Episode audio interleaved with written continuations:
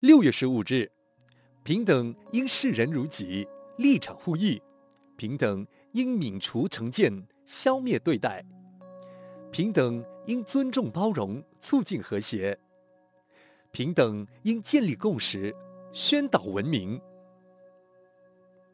平等不是用强制的手段逼迫对方就范，平等应该视人如己，互异立场。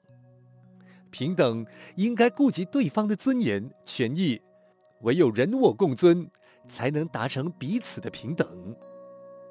儿女与父母要求平等，认为父母为什么一定要坐上座？儿女要求与父母平起平坐，这是不懂伦理。而非平等，因为平等要长幼有序。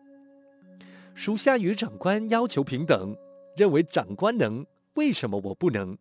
属下与长官要求同等待遇，这是不懂规矩，而不是平等。因为平等要尊卑有别。真正的平等是立足点的平等，而非齐头式的平等。一场赛跑，每个人的起跑点都一样。但是枪声一响，大家奋勇向前，个人的速度快慢不一，彼此各凭本事争取第一，不能要求大家同时抵达终点，这才是真正的平等。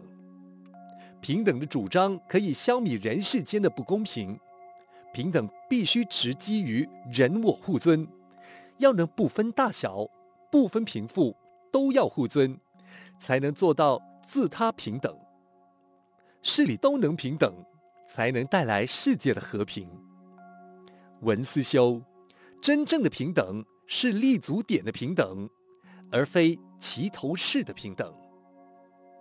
每日同一时段与你相约有声书香。